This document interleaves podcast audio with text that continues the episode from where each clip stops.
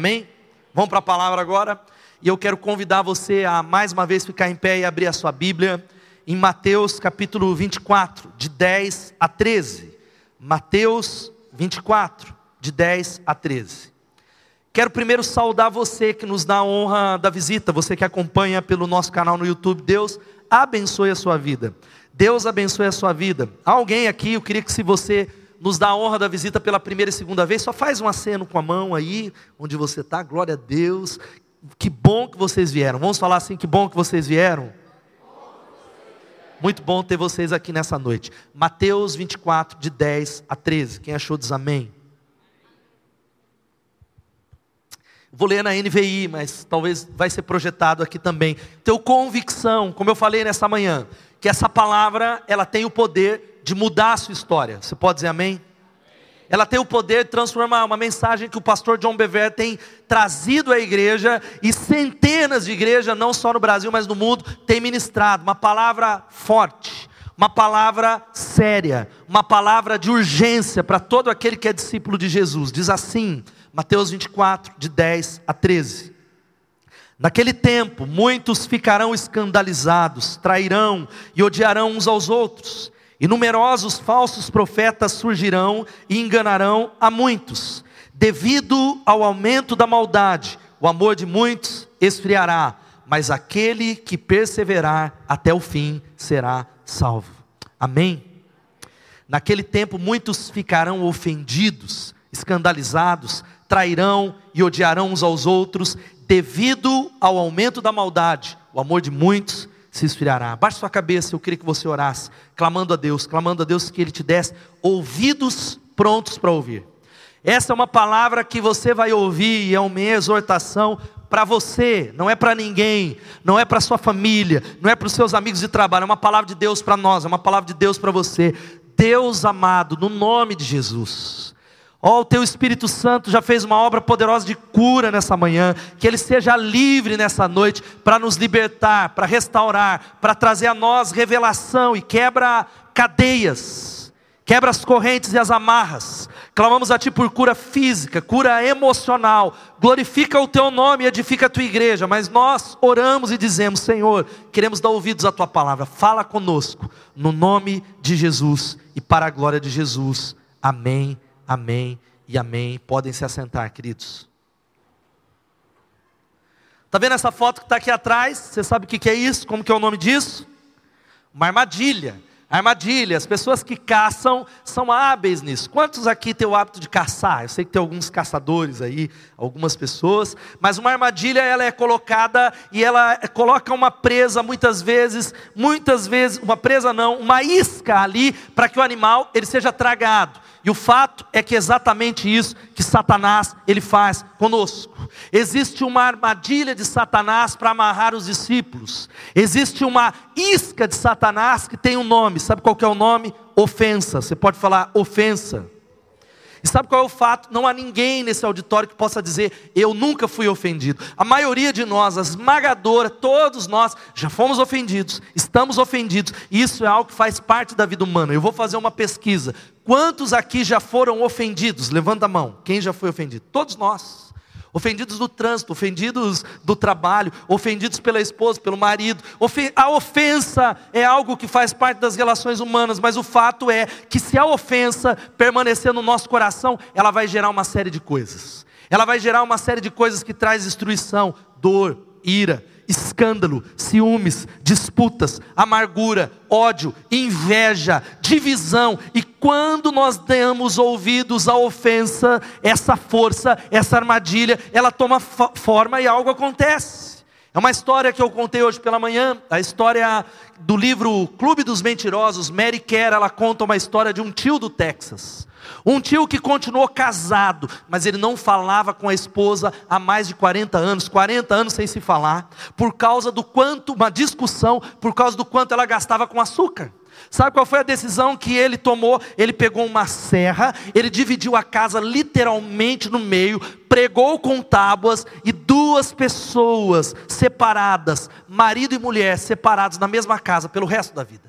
Uma outra história acontecida, Frank Reed, um cidadão americano que ficou preso como refém no Líbano, ele conta que ficou sem conversar com um companheiro durante meses, por causa de uma discussão banal. Mas sabe qual que é o detalhe? O detalhe é que eles ficavam amarrados a maior parte do tempo juntos. Pessoas que decidiram se fechar numa bolha invisível de não graça. Olhares que não se cruzam mais. Isso acontece dentro dessa comunidade. Isso acontece na sua família.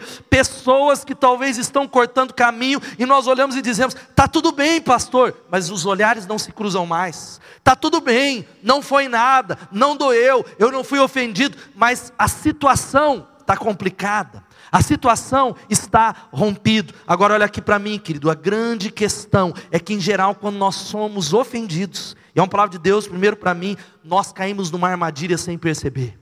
Quando a ofensa chega e ela faz parte, nós não percebemos que nós caímos em uma armadilha, e nós não estamos cientes por causa de uma coisa, a gente fica concentrado no mal que fizeram para nós. A gente se concentra no mal, nós nos concentramos na ferida. Agora olha aqui para mim, você precisa entender algo, que a nossa reação a uma ofensa determinará o nosso futuro. Repita e diga assim: a minha reação a uma ofensa vai determinar o meu futuro. E querido, preste atenção, porque o inimigo não quer que você ouça essa palavra. Essa é uma palavra que muitas vezes mostra a pessoas que estão andando com Deus. Vêm ao culto, mas não entendem porque não rompem. Dizem assim: Eu estou esmagado, eu estou aprisionado, eu não sei o que está acontecendo. Pode ser, será que é depressão? Será que o problema é doença? Será que está faltando uma, alguma coisa? Não, o problema se chama o poder da ofensa. Esse é um texto, um texto que nós lemos num, num contexto da escatologia, da doutrina das últimas coisas, da volta de Jesus, e que Jesus ele prega essa palavra que tem a ver comigo, com você. Ele começa dizendo no texto que lemos que naquele tempo os muitos ficarão escandalizados, trairão e odiarão uns aos outros. Vamos ler isso todos juntos? Queria que você lesse. Vamos lá? Naquele tempo.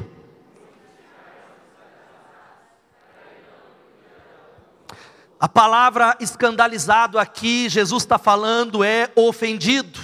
Naquele tempo, muitos ou a maioria, serão ofendidos. E Jesus ele está dizendo algo para nós, e é o processo de quem é ofendido, querido. Você sabe que isso é verdade. Uma pessoa ofendida, sabe o que ela vai fazer? Ela trairá, e talvez ela vai começar a odiar. É um processo. Talvez você diga, não, pastor, eu estou ofendido, mas eu não vou fazer isso. A traição é o abandono de um relacionamento, é o abandono de uma comunidade, é o abandono de uma aliança. E é por isso, presta atenção, o texto de Provérbios 18, 19 tem uma palavra poderosa. Eu queria que você, de novo, você vai me ajudar lendo a palavra de Deus. Vamos ler todos juntos? Um irmão ofendido é mais inacessível do que uma cidade fortificada, e as discussões são como as portas trancadas de uma cidadela. Sabe o que a Bíblia está dizendo? Não é assim que quem está ofendido faz. Talvez você diz, essa é a minha história.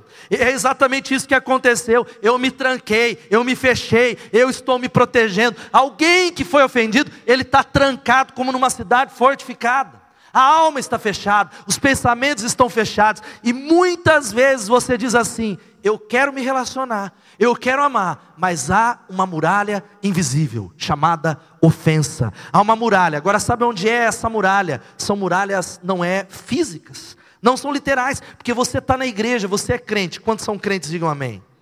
Mas é na mente, é no pensamento. Tudo, toda essa palavra tem a ver com o pensamento, a maneira com que nós raciocinamos. A gente diz assim, pastor, você não sabe o que fizeram para mim.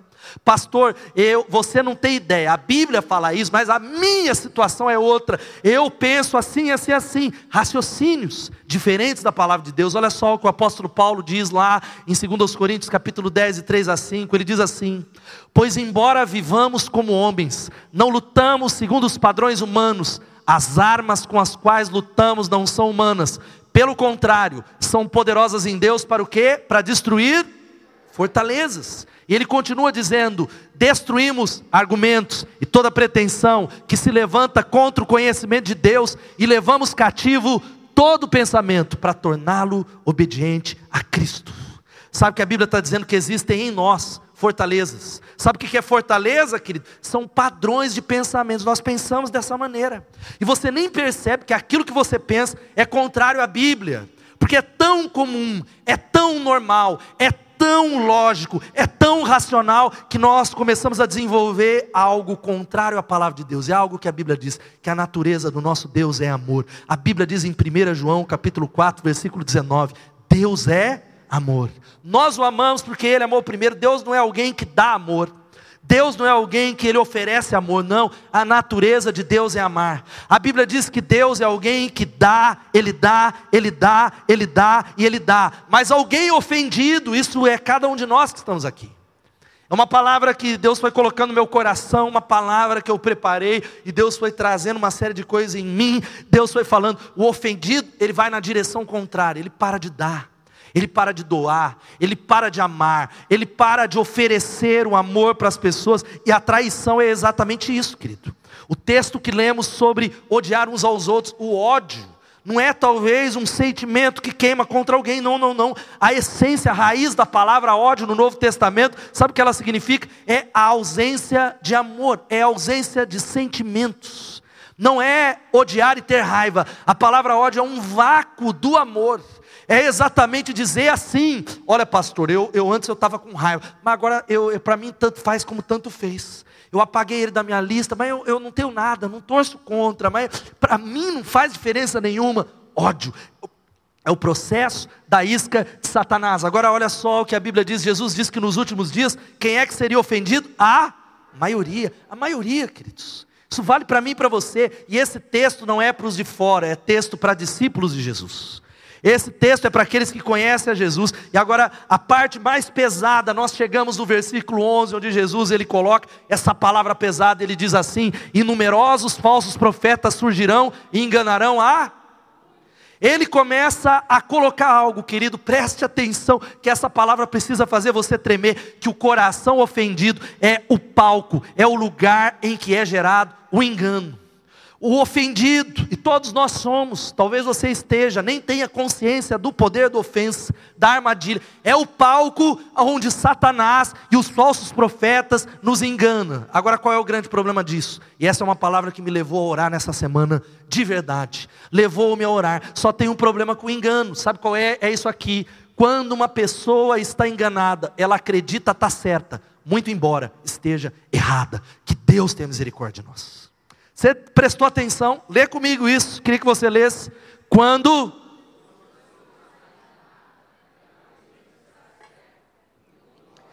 Isso deveria você pelo menos se ajoelhar nessa noite, pedir misericórdia a Deus, falar a Deus, tira de mim o engano. Senhor, eu não quero estar enganado. Senhor, faz cair as vendas no nome de Jesus. Será que eu estou enganado em uma área, num relacionamento, numa percepção, num entendimento, num pensamento? E a Bíblia diz que os falsos profetas estão enganando aqueles que são ofendidos, aqueles que estão magoados. E querido, a Bíblia fala de falso profeta.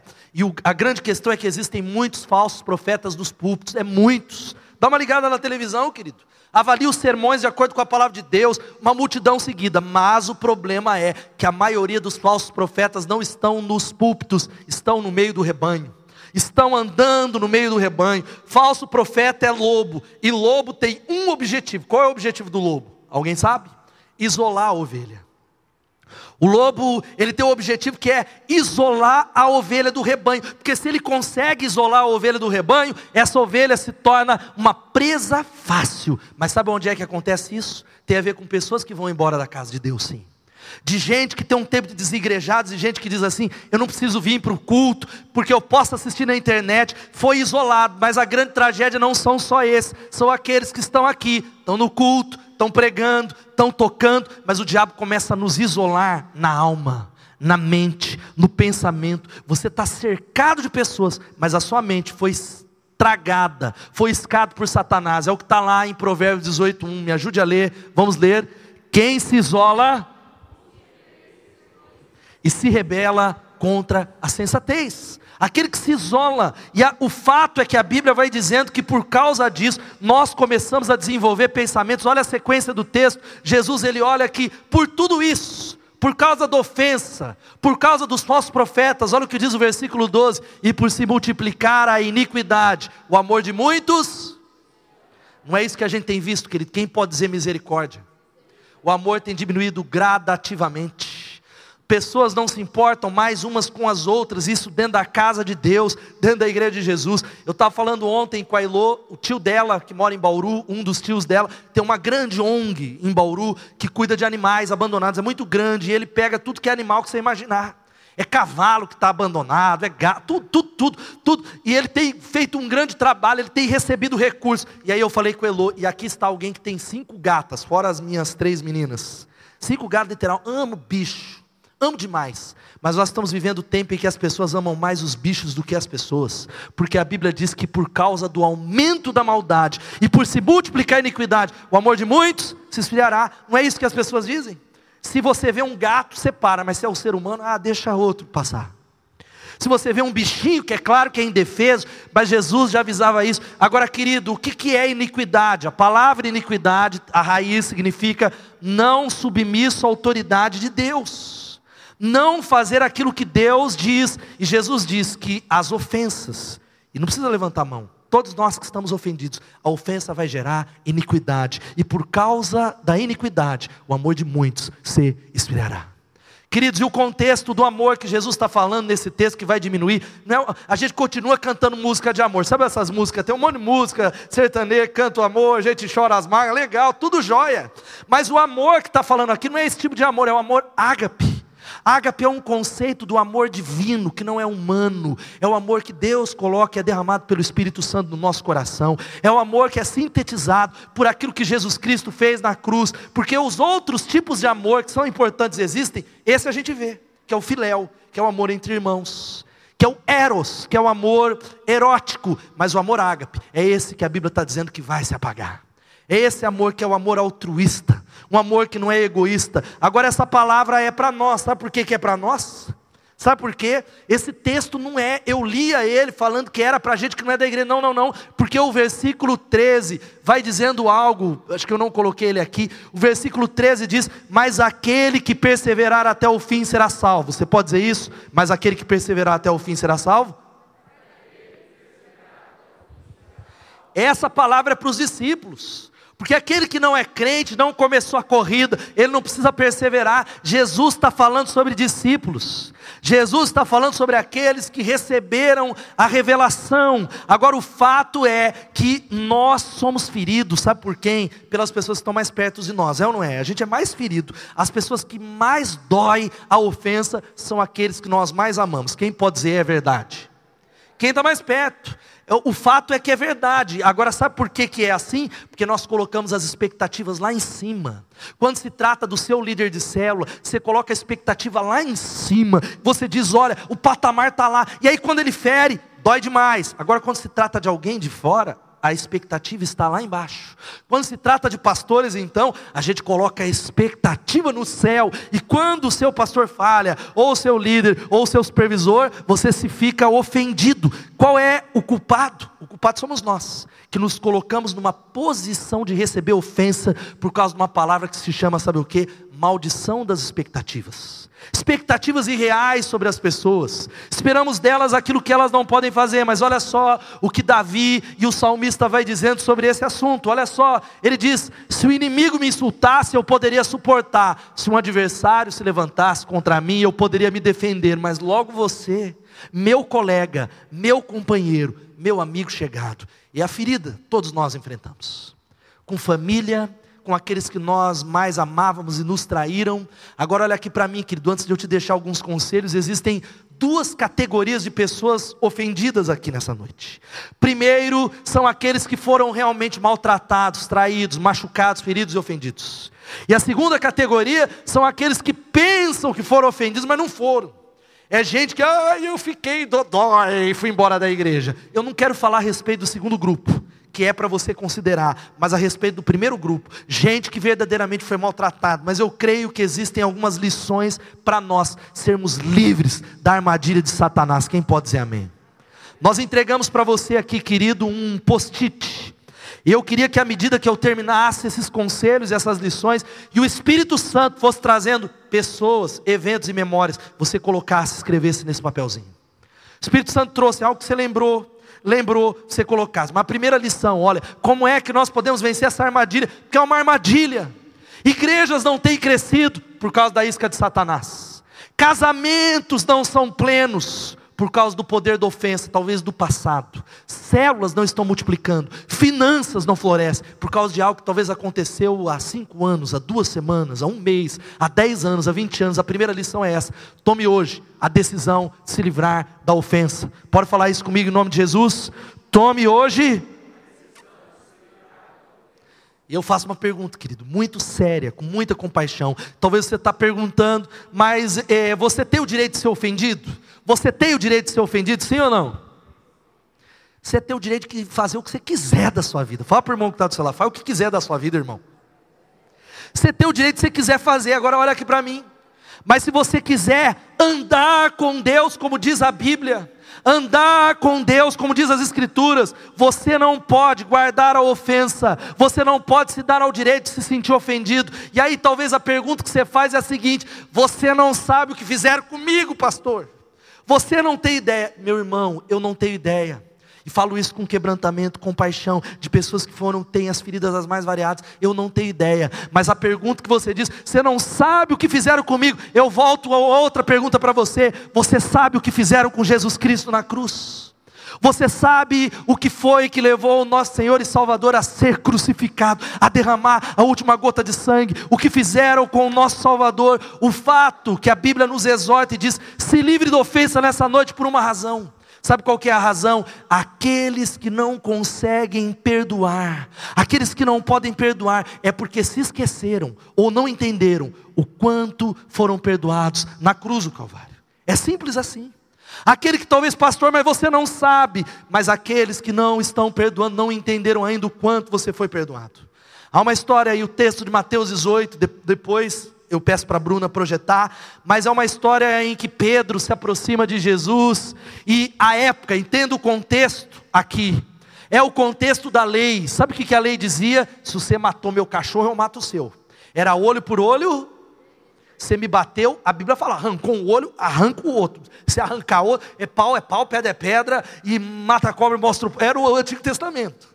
Era desse jeito. E aí Pedro se posiciona diante de Jesus em Mateus 18, 21 e diz assim: aproximou-se e perguntou: Senhor, quantas vezes deverei perdoar a meu irmão quando ele pecar contra mim? Até sete. Ele, yes. Certamente ele falou: Uau, olha só, que era olho por olho, dente por dente. Eu estou falando para Jesus. Será que é sete, Jesus? Podem me aplaudir? Será que é sete? Eu estou estendendo o padrão, eu estou levantando um padrão. Que espetacular. Mas Jesus, ele diz assim no versículo 22: Eu lhe digo, não até sete, mas até setenta vezes sete.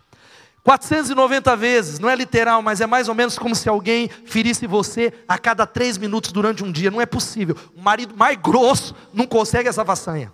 Três minutos, Jesus está falando, perdoa ele as 490 vezes. Mas sabe o que Jesus está dizendo para nós? É uma palavra para trazer libertação. Ele diz: o perdão precisa ser exaustivo para sempre, como o perdão de Deus foi por você. Como aquele perdão na cruz do Calvário. E ele conta uma história que agora sim a Bruna vai colocar. A sequência Mateus 18, 23, eu não iria ler, mas eu quero ler esse texto com você. Jesus ele conta uma parábola que diz assim, Mateus 18, 23 em diante, diz assim a palavra de Deus. Por isso o reino dos céus é como um rei que desejava acertar contas com seus servos. Quando começou o acerto, foi trazido à sua presença um que lhe devia uma enorme quantidade de prata.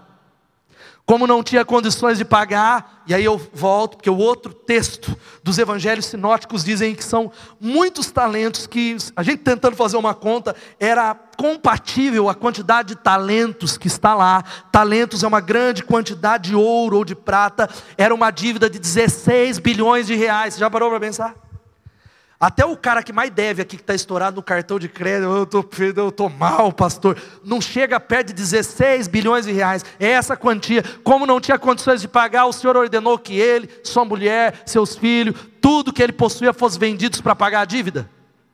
O servo prostrou-se diante dele e lhe implorou: Tem paciência comigo e eu te pagarei tudo. E o texto vai dizendo, 27. O senhor daquele servo teve compaixão dele, cancelou a dívida e o deixou ir. Louvado seja o nome de Jesus. Mas a história continua, versículo 28. Mas quando aquele servo saiu, encontrou um dos seus conservos que lhe devia 100 denários, era um terço do salário de um ano, mais ou menos 10 mil reais, agarrou-o e começou a sufocá-lo, dizendo: Pague-me o que me deve. O texto continua.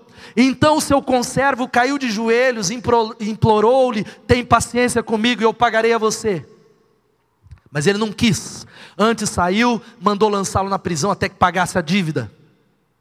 Quando os outros servos, companheiros dele, viram o que havia acontecido, ficaram muito tristes e foram contar ao seu senhor tudo o que havia acontecido. Então o senhor chamou o servo e disse: Servo mau, eu cancelei toda a sua dívida porque você me implorou.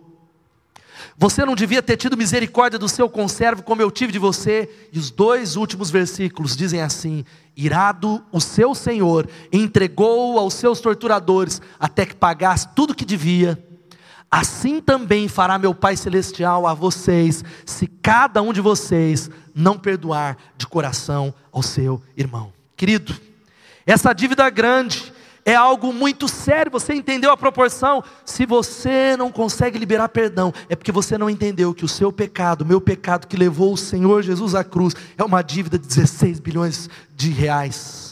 Agora a dívida que não importa aquilo que faz, comparado com o sangue, comparado com a cruz, é como 10 mil reais. Agora a Bíblia está falando algo muito sério para mim e para você aqui. A Bíblia está falando algo sério. A Bíblia está dando uma exortação. Alguém que não consegue perdoar, esqueceu-se da grande dívida da qual Deus perdoou. Querido, olha para mim em nome de Jesus. Deus ele está chamando a gente para se livrar dessa noite daquilo que está impedindo a gente de crescer, porque você sabia que a maneira que você vai ser perdoado é a maneira com que você oferece perdão.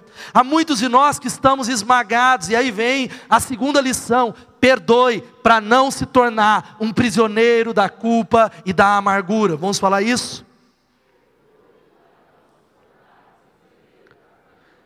Querido, nós precisamos perdoar como Deus nos ensina, porque a oração do Pai Nosso diz assim: como que nós oramos? Perdoa, como nós perdoamos aqueles que nos têm ofendido, Senhor, perdoa como eu faço. O perdão de Deus aos nossos pecados está vinculado a esse perdão. E é interessante que Jesus, ele nos ajuda a entender, e a gente precisa entender essa frase do George Herbert que diz que aquele que não pode perdoar destrói a ponte que ele mesmo tem que passar. Então você diga, não preciso de perdão dos homens, mas sim de Deus, sim dele. E quando eu não perdoo, eu derrubo a ponte. Eu não posso passar, porque Jesus diz que perdão que não é entregue é perdão cancelado. E eu me lembro de uma história pessoal, de tantas coisas. Essa é uma palavra que Deus falou tanto ao meu coração, de coisas de anos atrás, de coisas de tantos, que eu precisei marcar muitos cafés esses dias. Alguns que vão acontecer, alguns já aconteceram, mas uma marca de maneira especial a minha vida. Eu me lembro que nós iniciamos a Igreja Batista Bethesda muitos anos atrás.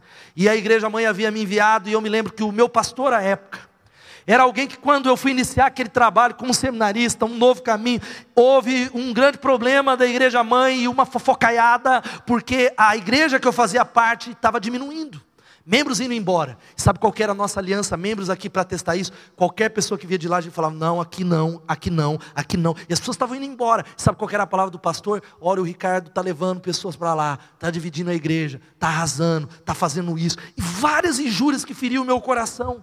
Várias coisas que era um tiroteio de lá, era um tiroteio de cá. Mas sabe qual era o fato? Eu era orgulhoso demais para admitir que eu não tinha sido ofendido e estava ferido. E as pessoas falavam: você está magoado, ele errou com você. Eu, não, está tudo bem, é pequeno, eu sou de Deus, é um novo ministério, tem sonho. E esse tiroteio continuou. E eu vou chegar ao final dessa história. E não é o que acontece comigo com você. Não é isso que acontece. Nós somos orgulhosos para admitir que alguma coisa está aí, alguma coisa nos feriu, alguma coisa nos machucou. E aí, sabe qual que é o resultado? Estamos distantes, estamos frios, e eu me lembro que no início da Bethesda, preste atenção, eu falava para as pessoas, foi ele que pecou. E, e, os líderes também falavam, é verdade, ele está errado, ele tem que vir, ele é o pastor, mas parecia que nada acontecia. Eu estava pregando, estava ministrando, até que pessoas estavam chegando, mas nada parecia acontecer, os céus fechados. E a palavra para tortura, querido. Sabe qual é a palavra tortura? Agonia do corpo, da mente. O infligir intenso da dor para punir, pressionar ou proporcionar prazer sádico. É um peso, era uma corrente, mas eu me lembro que orando, Deus, ele falou algo para mim, ele falou assim, ó, você precisa ir até ele. Eu falei, Deus, mas eu que sou ofendido na história. Eu estou tranquilo, eu estou na minha, cada um no seu quadrado. Lembra daquele hino evangélico? Cada um no seu quadrado, estava no meu. É Ele que fez. Eu estou de boa, não tenho nada contra Ele. Deus falou: vá até Ele, vá até Ele, vá até Ele. E aí eu volto nessa história. Sabe qual que é o fato? Que Jesus está falando algo para nós. Jesus está dizendo, irmão, olha aqui para mim no nome de Jesus. Ele diz em Lucas 17, na King James, ele diz que aos discípulos é impossível que não venham ofensas. Você pode falar é impossível que não venham ofensas? Fala para o irmão que está do seu lado mais uma vez. Sei que você não gosta de fazer isso, a gente não está fazendo. Você será ofendido. É impossível. Agora olha aqui para mim. O que você fizer com a ofensa determinará o seu futuro. Louvado seja o nome de Jesus. O que você fizer vai fazer você sair mais forte, mais pleno de Deus, ou mais amargurado, mais fechado, mais duro, mais distante, laçado pelo diabo. Agora a palavra ofensa, olha aqui para mim, querido, em nome de Jesus, é uma palavra para liberar o seu futuro, é escandalon. A palavra na outra versão está lá, ai daqueles por quem vem o escândalo, quer dizer uma trapaça, uma cilada. Sabe o que significa isso? A armadilha do diabo é ofensa para amarrar você.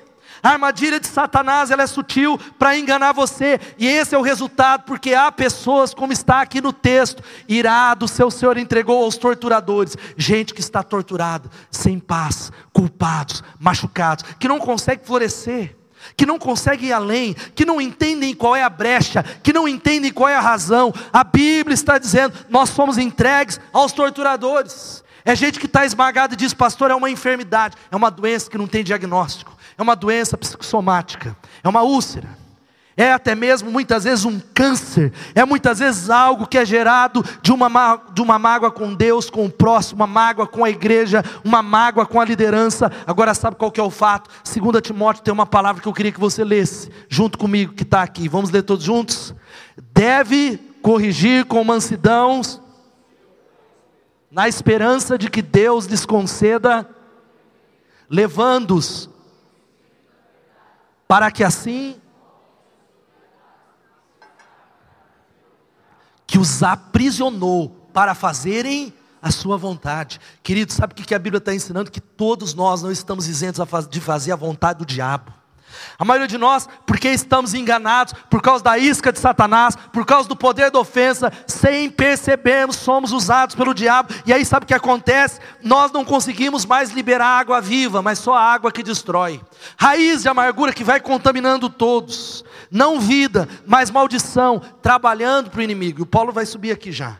Agora, sabe qual é a terceira lição que Jesus ensinou? E eu me lembro, queridos, naquela história que eu contei para vocês, que eu tomei a decisão de procurar o meu pastor eu engolindo o orgulho, porque era o orgulho, eu fechei a igreja Batista Bethesda, o culto lá terminava um pouco mais tarde, encontrei ele, fechando a igreja, falei, pastor, eu preciso falar com você agora, e ele, pode falar já aqui, eu falei, não, eu tenho algo para falar com você, fala já aqui, e aí eu comecei a falar com ele, pastor, olha, aconteceu isso, isso, e eu vim para pedir perdão para você por isso, por isso, por isso. A atitude do meu coração foi essa, foi essa. E aí ele tem nada não, tá tudo bem, isso é pequeno, mas eu me lembro que algo espiritual começou a acontecer, que eu caí num choro compulsivo na frente daquela igreja, algo incontrolável durante minutos, mas sabe o que aconteceu? Foi como se grilhões saíssem da minha vida, e coincidentemente, a igreja Batista Bethesda começou a crescer dali, louvado seja o nome de Jesus.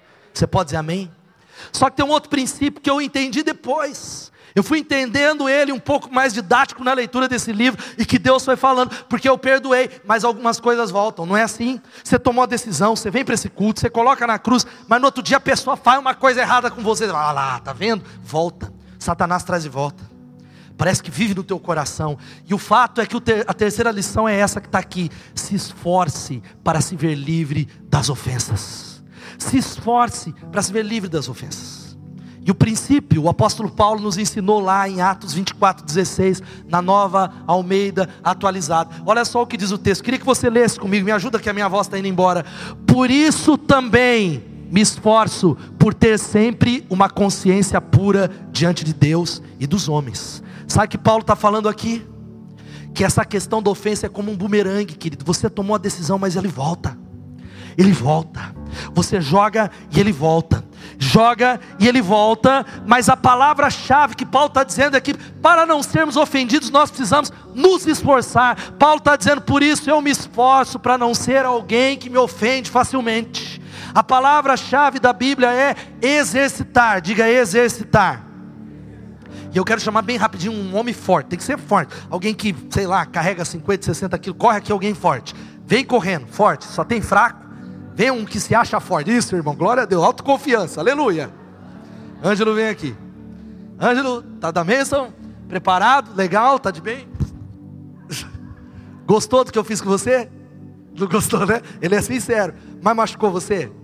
Agora, se eu fizer assim com você, o que, que acontece? Acontece, vai machucar você, né? Obrigado. Aplauda o Senhor por ele. Sabe o que aconteceu aqui? Existem alguns tipos de ofensas. Primeiro eu empurrei ele, ele não gostou, foi sincero. Porque machucou ali, é, mas ele continuou, porque passou, porque ele é forte. Se eu tivesse empurrado alguns jovens aqui da igreja, cairia, capotaria, tinha que chamar SAMU e uma série de coisas.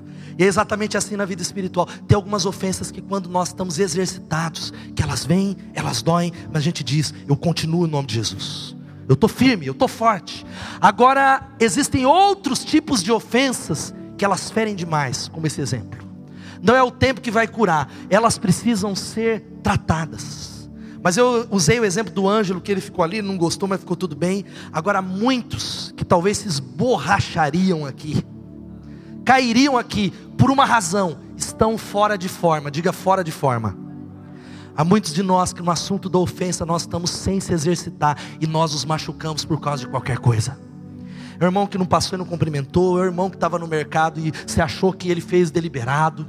É alguém que não falou com você, é uma ferida, é uma palavra, e pelo fato de nós não estarmos exercitados, nós vamos sendo feridos, machucados pelo diabo. E sabe o que é o exercício, querido? É gente que não está lendo a palavra de Deus, é gente que não está orando, é gente que não está se alimentando, por isso estão suscetíveis à ferida. O único alimento, às vezes, é o domingo à noite, ou a célula, mas não é o alimento na palavra todas as manhãs. Você não está crescendo com Deus qualquer correção te tira da estabilidade. E a Bíblia diz no Salmo 119, 65: Grande paz tem aqueles que amam a tua lei, e nada os ofenderá. Louvado seja o nome de Jesus. Dá um glória a Deus, meu irmão. Pode aplaudir o Senhor pela palavra. Agora, antes da gente chegar ao final, tem algo muito sério que eu compartilhei nessa manhã: que Deus ele testa a gente nessa área porque Ele quer ver você forte para receber os projetos, os propósitos que Ele tem para você. Ele, ele tem pensamentos e planos de paz e não de mal, pensamentos de te abençoar. Mas hoje em dia o que, que tem acontecido? Olha para mim, homens e mulheres estão abandonando a igreja por causa de qualquer motivo. Eles abandonam a igreja por causa que vê algo é, errado com a liderança. Eu não estou falando de heresia ou pecado moral. Estou falando, ah, eu não gostei que a igreja mudou, aí ele vai embora. Eu não gostei porque o pastor demora na pregação, ele vai embora. Ah, ali é muito curto, não gostei. Eu não gostei disso, não gostei daquilo, e ele vai embora, querido. Mas há uma verdade, a lista é interminável porque as pessoas vão embora da igreja. Você precisa entender algo. O único pastor perfeito se chama Jesus Cristo. Você pode dizer amém? Ele é o único. Agora, o fato é, por que, que a gente foge das dificuldades da igreja ao invés de encará-las? Por que, que a gente foge ao invés de enfrentá-las? Quando isso não acontece, quando a gente não encara, a gente vai embora ofendido do lugar onde Deus plantou. A gente prefere ir embora. Queridos, eu sou membro, eu me converti há 30 anos que eu frequento igreja evangélica. Na minha vida toda, eu frequentei duas igrejas só. A igreja que eu me converti, que eu fui batizado, que eu fui enviado para o seminário, e a igreja Batista Bethesda. E é algo que eu quero dizer para você. Eu tive diversas e diversas oportunidades de me ferir com a liderança. De talvez olhar para aquela liderança e me sentir ofendido, me tornar crítico daquela igreja, julgador. Mas eu nunca fiz isso. Deus tem me abençoado, porque eu entendi um princípio. Não sou eu que escolho a igreja que eu vou frequentar, é Deus que me planta nela. Louvado seja o nome de Jesus. Há uma frase do pastor John Bever que ele diz: presta atenção. Ele diz: lembre-se, se você está no lugar onde Deus quer que você esteja, o diabo tentará ofendê-lo para fazer com que você saia. Ele quer desarraigar homens e mulheres do lugar onde Deus os plantou. Se ele conseguir fazer com que você saia, então ele teve êxito. Sabe o que eu tenho visto? Errantes espirituais Eu falei nessa manhã, sem medo de errar, que há uma porção de membros, ex-membros da Bethesda, alguns Deus mandou sair. Mas tem um monte de gente que é errante espiritual. Sabe o que é errante? Não deviam ter saído, mas saíram. E aí a gente pergunta: onde é que está Fulano? Fulano, ele, ele não está mais. Fulano não está firme em nenhum lugar. Fulano ficou dois anos num lugar, um ano no outro. Sabe por quê? Ele saiu, não porque Deus mandou ele sair. Querido, se há uma tentação no teu coração, só saia se Deus falar. Porque há um princípio bíblico, sabe qual é? Os que são plantados florescerão, louvado seja o nome de Jesus os que são plantados. Olha o Salmo 92: os justos florescerão como a palmeira, crescerão como o cedro do Líbano, plantados na casa do Senhor, florescerão nos átrios do nosso Deus. Louvado seja o nome de Jesus. Porque quando você deixa o lugar que Deus escolheu para você, o seu sistema de raízes fica comprometido. É como uma planta que você arranca e tenta importar e colocar no outro lugar. Ela não vai crescer, querido. E o problema é que quando a gente está ofendido, tudo é filtrado através da lente da ofensa. Tudo, tudo, tudo. É palavra para Deus curar você no nome de Jesus. Agora, querido, a banda já vai chegando aqui. Você lembra da história da recaída do bumerangue? Como é que eu me exercito além da vida com Deus? Como é que a recaída, eu perdoei, mas no outro dia parece que aconteceu alguma coisa. Sabe o que a Bíblia ensina? Ensina esse princípio para você permanecer livre da ofensa, que é Mateus 5,44. Olha o que Jesus falou: Eu lhes digo, amem os seus e orem por aqueles. Jesus não mandou você orar pelo seu pai e pela sua mãe, tem que orar, mas ele deu uma ênfase: ore pelos seus inimigos, ore por aquele que os persegue. Sabe o que, que aconteceu? Você lembra da minha história? Eu comecei a praticar esse princípio e eu orava pelo pastor, e era uma oração: Deus, dá um dia abençoar para ele, abençoa, mas não sentia não era algo que eu sentia, mas eu continuei orando por ele, eu continuei orando por ele, orando, orando, orando por ele, e era algo que muitas vezes parecia mecânico, parecia que não era algo verdadeiro, mas é mais ou menos o Ângelo, acho que não faz academia, homem forte, mas você que faz academia. O que, que acontece quando você inicia a semana na academia? Quem quer falar? Hã? Vai doer tudo, até músculo que você não sabia aparece no, na ponta do nariz. Eu nem sabia que eu tinha um músculo aqui, dói, dói mas a gente continua. A gente continua, e esses músculos vão entrando em forma. Assim é nessa área. E eu me lembro que eu comecei a orar, Deus abençoa para ele, Deus falou. Sabe como você precisa orar por essas pessoas? Pede para elas aquilo que você quer para a sua vida. Aquilo que você ora não é uma oração de qualquer jeito. Sabe qual que é a transformação? Deus começa a nos mudar e nos curar para a glória de Deus. Quem pode dizer amém? Amém, querido? Agora o último passo é o seguinte: nós iniciamos por tudo isso, reconhecendo que fui ofendido, reconhecendo que doeu, liberando pessoas, se exercitando, orando, mas tem o grande objetivo e último que é busque a reconciliação. Porque agarrar-se à ofensa é recusar-se a cancelar a dívida. E sabe qual que é o problema? Eu estudando essa palavra, Deus falou comigo, filho, você não fez nada em algumas situações mas a ofensa pegou você, você foi escado. Sabe por quê?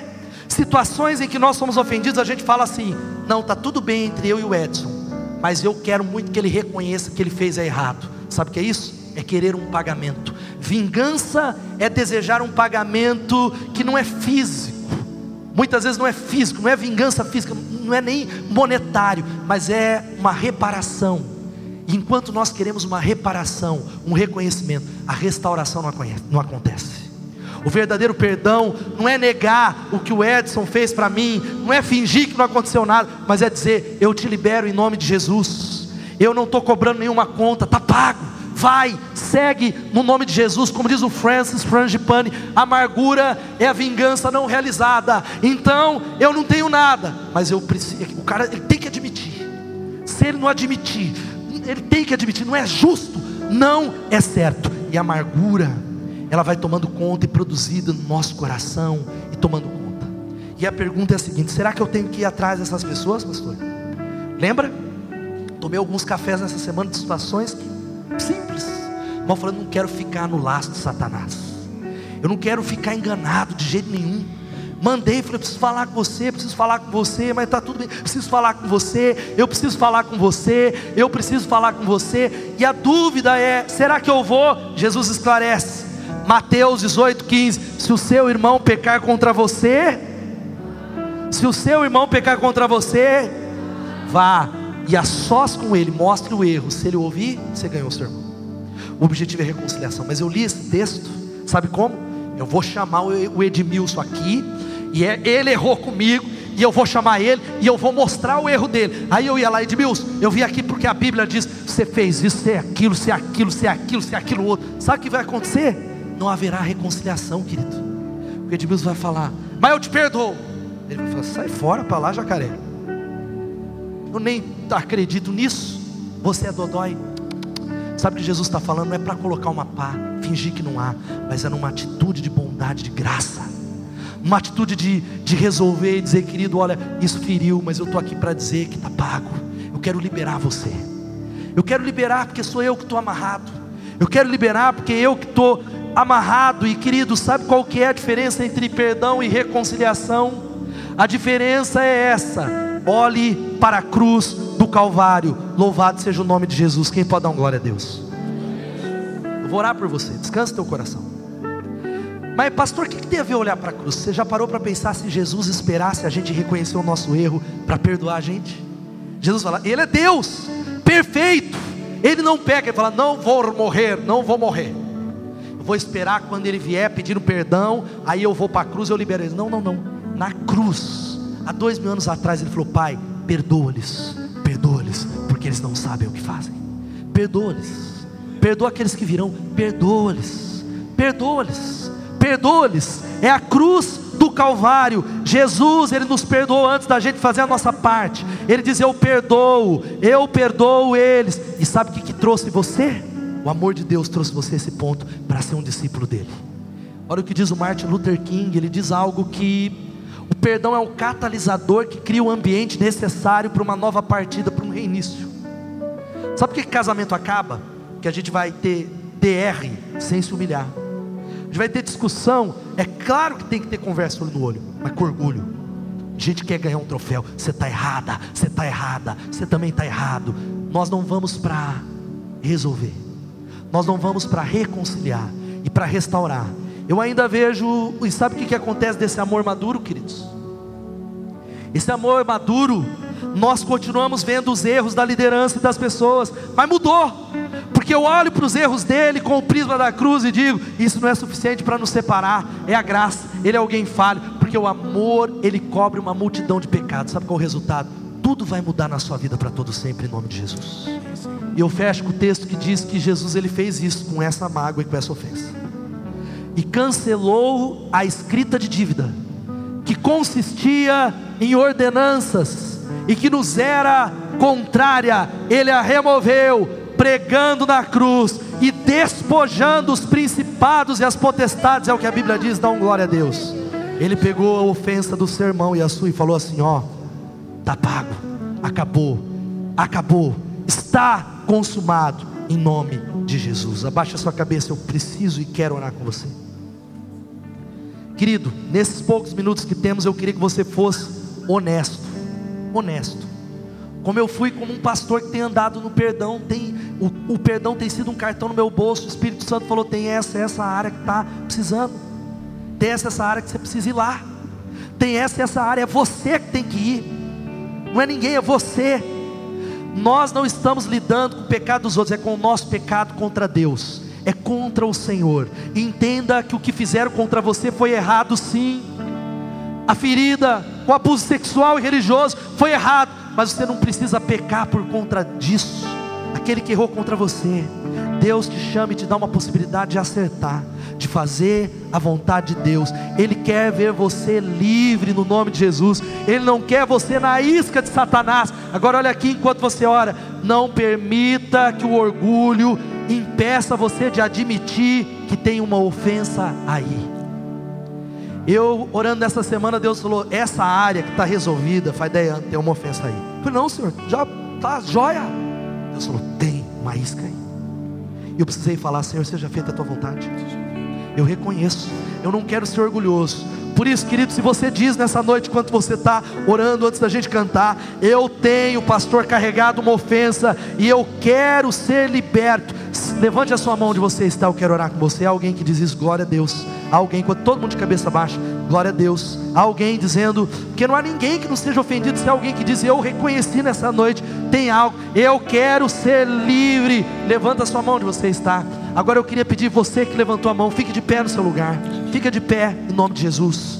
Pode ficar de pé, querido, não se importa com ninguém não. Eu quero ser livre em nome de Jesus. Fica de pé, querido, em nome de Jesus. Querido, geralmente quando eu prego essa mensagem, presta atenção. 70% do auditório tem algo para resolver.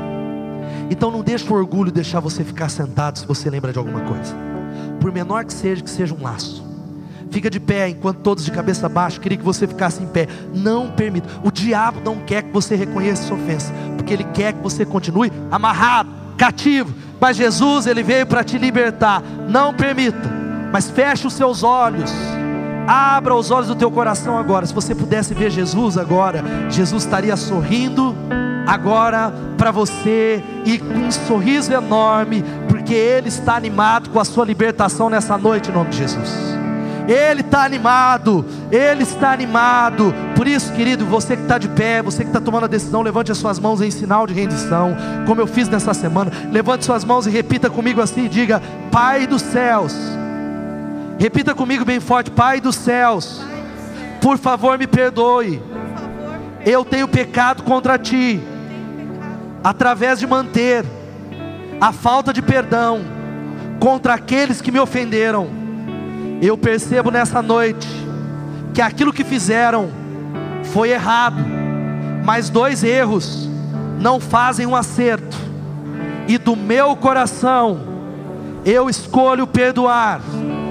Vai falando o nome da pessoa e na, diga assim: lembra talvez dessa situação e dessa pessoa e diga assim: na presença de Deus eu te perdoo, Fulano. Vai dizer: na presença de Deus eu estou perdoando você, eu estou perdoando na presença de Deus. Você não me deve nada, assim como Jesus me perdoou, eu te perdoo. Vai orando no nome de Jesus, vai orando no nome de Jesus, vai clamando no nome de Jesus.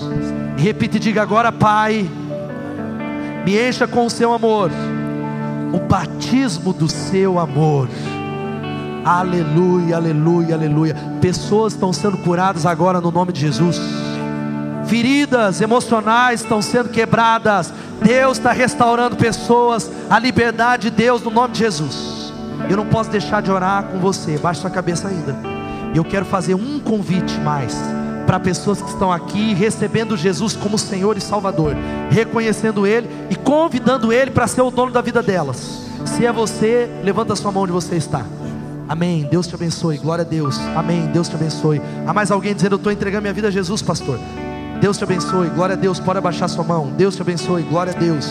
Deus te abençoe. Glória a Deus lá no fundo. Pode abaixar sua mão. E repita essa oração comigo. Você que tomou a decisão. Me perdoe, Jesus por viver a minha vida do meu jeito. Hoje me entrego a Ti, a minha vida toda. Tu és o meu Senhor, em nome de Jesus. Louvado seja Deus, queridos. Fique de pé e a gente vai terminar o culto fazendo duas coisas. Todos nós fiquem de pé no seu lugar. Enquanto a gente vai cantar essa canção, esse post-it que você pegou, como um sinal um passo de fé, você vai sair da sua cadeira e aqui do meu lado direito você vai colar nessa cruz, como um sinal dizendo: está pregado na cruz. Se você é alguém que ainda precisa de oração nessa área, porque tem coisas, feridas maiores, áreas de dificuldade, você vai se posicionar bem aqui à minha esquerda, que enquanto a gente canta, nós vamos ministrar e orar por você em nome de Jesus. Você vai chegar, colocar, voltar para o seu lugar, ou se colocar aqui, nós vamos fazer desse local um altar de ministração. Deixa o Espírito Santo curar em nome de Jesus. Vamos cantar Ele, aleluia. Vamos declarar.